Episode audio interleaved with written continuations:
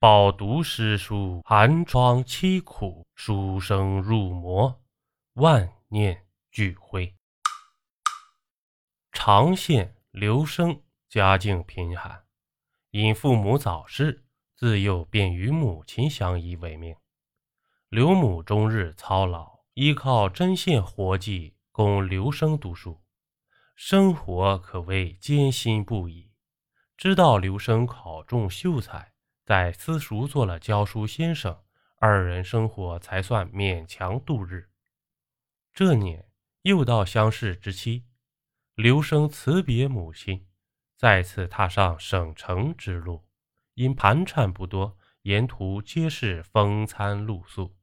一日，刘生行至一片荒野时，眼见天色已晚，前方又有一破庙屹立，便匆匆入内。准备在庙中留宿一晚。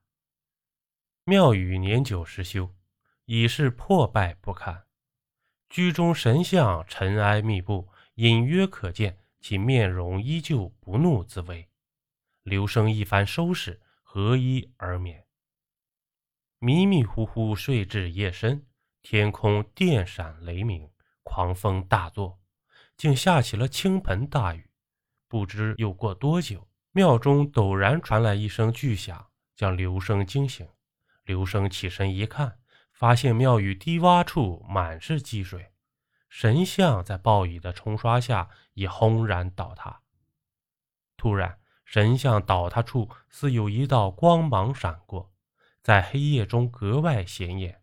刘生一惊，向前瞧去，坑内竟有一个巴掌大小的木匣子，或因雨水渗透浸泡。时日一长，这匣子已是腐烂不堪，露出盒内的一枚古镜。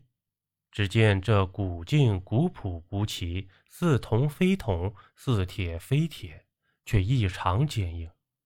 镜面光滑明亮，清澈如水。刚才发出的光芒，正是映射的闪电之光。镜面背后几行小字，道出古镜来历。此乃魔物，非善人不可持有。刘生不知所谓魔物，却料想此镜不凡，心中一喜，将其拾起。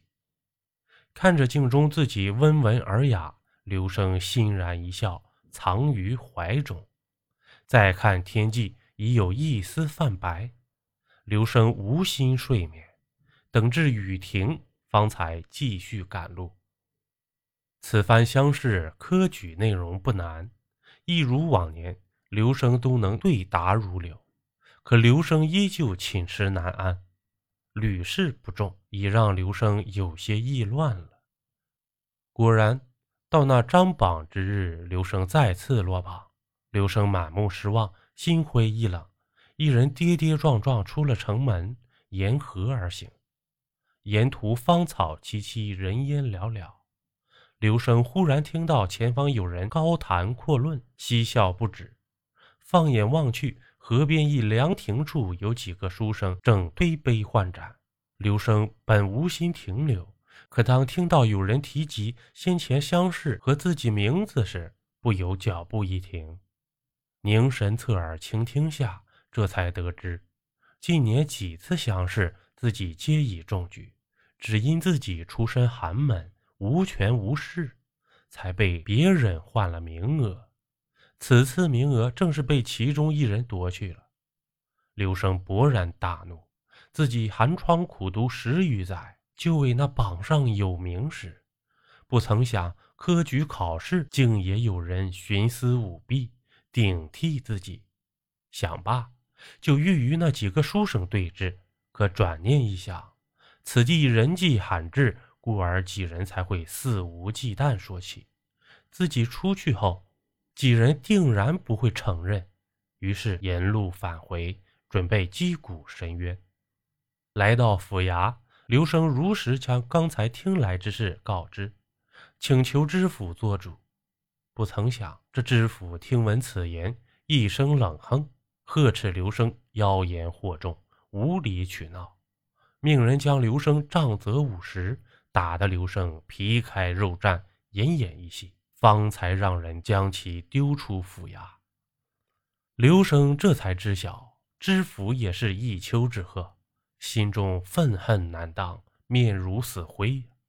拖着重伤之躯，本想投河自尽，可念及自己死去，家中年迈老母无人照料，只得悲愤欲绝，摇头作罢，忍着剧痛往家赶去了。